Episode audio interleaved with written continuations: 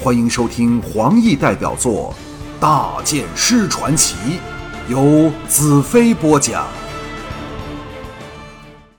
第四十二章两件公告。次日清晨，我离开房间时，三女仍酣睡未醒。这也难怪他们，前天晚上已经一夜未睡，昨晚的午宴又至半夜才兴尽而返。他们不睡到太阳过了中天方醒，那才奇怪呢。疲倦绝不下于他们的大黑，却一反懒洋洋的常态，精神抖擞地追在飞雪尾后，半点颓态也没有。不过，当我侧着飞雪来到天城出口的大斜坡时，才明白了个中原因。这家伙一闪便不见了，不用说，也是溜去和那会牧羊的母狗再续前缘，在此先预祝他成功。街上静悄悄的，这里的人昨夜亦是狂欢达旦，谁还能爬起床来？没有战争该多好，生活就像昨天一般，转眼溜过。门卫见到我来，慌忙打开了城门，让我畅通无阻地飞驰而出。广阔的天原现在眼前，天河横流着。进南路处，营帐林立，那是昨天黄昏才开始陆续抵达的南军。我一声长啸，侧着飞雪奔过天河的石桥，往营地而去。还未到营地，已看到小矮胖在营地的西北角向我兴奋地招手。我朝他奔了过去。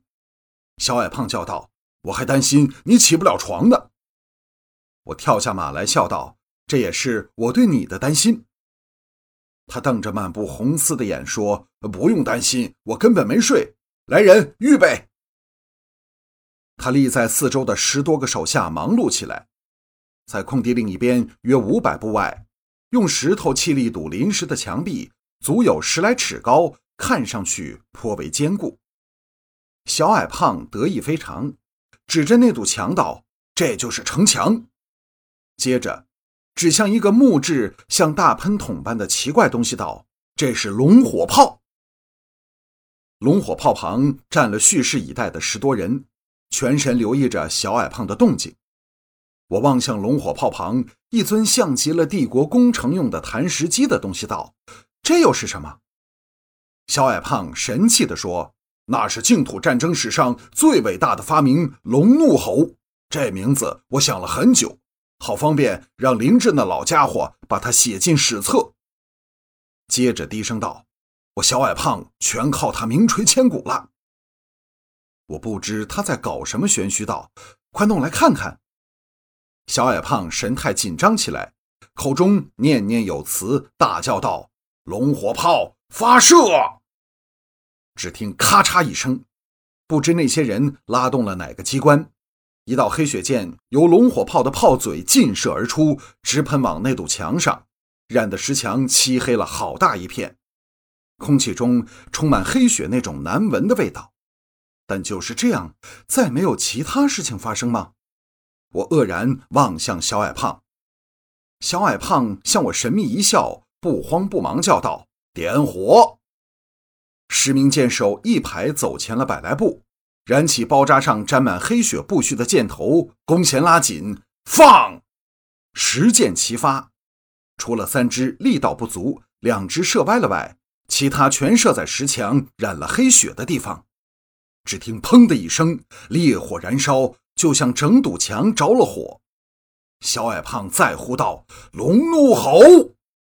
那弹石机模样的东西弹出一个黑黝黝的巨型怪球，由低升高，再由高下降，画出一道美丽的弧线。啪的一声，竟粘在燃烧的墙上，并不掉下来。火继续烧着，那黑球似乎极为耐烧，不但仍是那个样子。反而好像越烧越坚固。小矮胖顿足道：“没有理由的，黑粘土里全是黑血，怎会不爆炸？”我摇头道：“你以前试过没有？”小矮胖道：“呃，这是第一次实验，想不到竟然失败了。为何你那次密封在瓶内的黑血会爆炸？这次密封在烧硬的粘土内，应该更厉害才对呀？”我望向那在火焰中毫无动静的黑球。也替小矮胖难过，替他名垂千古的美梦破碎难过。搭着他的肩头往营地走去，安慰道：“来，先吃点早点再说。”话音未了，只听“轰”的惊天动地一响，爆炸由后而来，大地摇晃着，一股无形的力量激荡下，小矮胖首先向前扑倒，带得我也失去了平衡，随他倒下。将触地时，我扭转了身，看到早先那堵墙竟成了一地碎石图案，有些飞到了十多步外，可见刚才爆炸的力量是何等惊人，远超木堡那次的爆炸。小矮胖擦擦红眼，欣喜若狂地爬起来，走前几步又失足跌倒，狂叫道：“我成功了！我成功了！”我坐了起来，听到营内惊叫奔走之声四起。苦笑道：“在你名垂青史前，你先应付要来找你算账的人吧。”第二天正午时分，我们在龙腾、堰色、红石各大公的陪伴下，抵达了堰色主里的擎天堡。这堡的规模大概有历石的一半，但因它和虎市紧扼着通上天元的山道两旁，又有堰色和龙腾这样出色的名将把关，连凶悍的黑叉鬼也苦攻不下。不过，黑茶人也借着占据了北路稍下的丰邑和段路两堡，将净土军北去之路截断了。若要往北方去，便需学黑茶鬼来南方这样绕过竹天东端的龙吐水。在目前来说，那是净土的军力无法办到的。我们只能一个城一个城攻过去，使前线后方能呼应增援。所以，能否攻下和收复这两个失陷的城池，乃是关键的大事。红石和尼亚的南军跟在我们之后，缓缓住进秦天和虎氏的后山处，待命而动。我们进入秦天堡时，战士们都挤在街上、城墙上，向我呐喊欢呼，士气高涨至极点，圣剑骑士之声不绝于耳。秦天共分作内外两堡，经过了内堡城墙后，我们来到艳色的大公府。宏伟的大堂里陈设简朴，墙上挂满各式各样的兵器，大部分都不是净土的武器，而是来自于黑叉鬼的战利品。特别吸引我注意力的是一张黄光闪闪的大弓，挂在正门口对面的墙上，而这面墙再无其他武器，使巨弓更为突出。尤使我印象深刻的是巨弓的弓弦乌光闪闪。和龙哥被击碎的真无刀是同样的色泽，弓旁挂着一个精美的剑壶，壶内装了七支特别粗长的剑，整支剑也是乌光闪烁，给人锋利之极的感觉。艳色来到我身旁道：“大剑师真有眼光，这是我们净土最著名的神弓射日，弓弦和箭都是由拉萨的祖父以真乌炼制的。”接着苦笑道。可惜，自三十年前净土的第一制弓巧匠连山宗铸成它之后，便从没有一个人能独立拉满它。很多自称勇力的人，连手臂都拉伤了，却仍是拿他没办法。我点点头，想到如果是我以这弓射出真乌箭，能否洞穿大元首那只有魔女刃才可刺穿的甲胄？红月在我身后道：“大剑师，你要不要试一试？”红石则道：“红月，不准乱说话。”我微微一笑，道：“一定会，但不是现在。”龙腾担心的道：“大剑师小心点儿，真无险反错之力非常可怕的，连手臂都有可能废掉。”艳色同意道：“我也自认臂力过人，但只拉开了少许，便不敢再撑下去。我常在想，若能满弓射出真无箭，真怕连太阳也可以射下来。”这时，堡外远处忽的隆隆作响。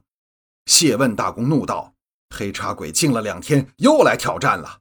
难道那妖妇没告诉他们向秦生丢盔卸甲败回北方的事吗？没告诉他们大剑师的厉害吗？”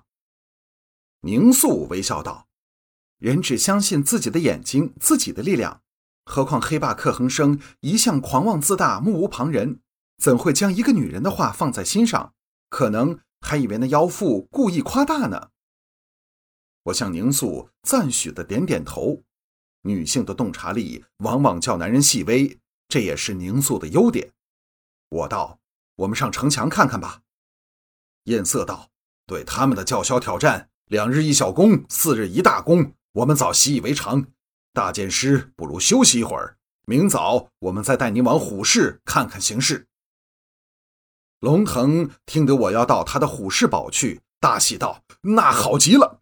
龙姨整天问我大剑师何时去我们那儿。”众人一齐会心微笑，我心中叫苦，我怎能见一个爱一个？说到底，我到净土来是要追杀大元首的呀。卓莲笑道：“大剑师，青天宝后山处有种特殊的鲜果，非常美味，你可定要尝尝。”依在尼亚旁的彩柔欢喜的道：“那太好了！”大家都笑了起来。约诺夫和红晶听得彩柔说喜欢，赶忙自告奋勇道：“我们立即去摘，只有刚摘下来的才最好吃呢。”我淡淡道：“梅果我们一定要吃，但却是收复了丰邑和段路两宝之后，耐心多待两天吧。”众人大感愕然，均露出不能置信的神色。我道：“现在先到外墙去。”